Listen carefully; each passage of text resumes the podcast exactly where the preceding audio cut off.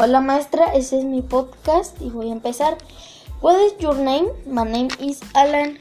How old are you? I am years 12 years old. Where are you from? I am from Mexico. How do you feel today? I feel so a little nervous. Why do you feel that way? To who do you study? Yes. Where do you study? Moisés Sáenz. Do you practice and sport? Football. What is your favorite music? You notice. What is your favorite food? Sincronicen. What is your favorite singer? XX Tentación. How do you spell your name? Alan. A L A N.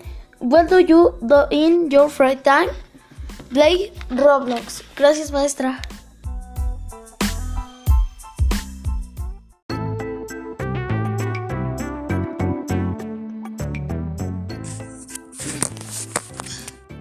I wake up at 6 past 45. Next, I get up at 6 past 55 and get dressed at 6 past 56.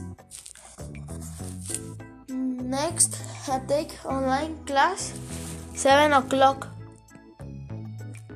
Next, I have breakfast at 9 past 30. Next, I make the bed at 10 o'clock. I have shower at 2 past 30. Next, I study at 3 past 10. Next, I read the news, news eh, at 5 past 30. Next, I phone up pop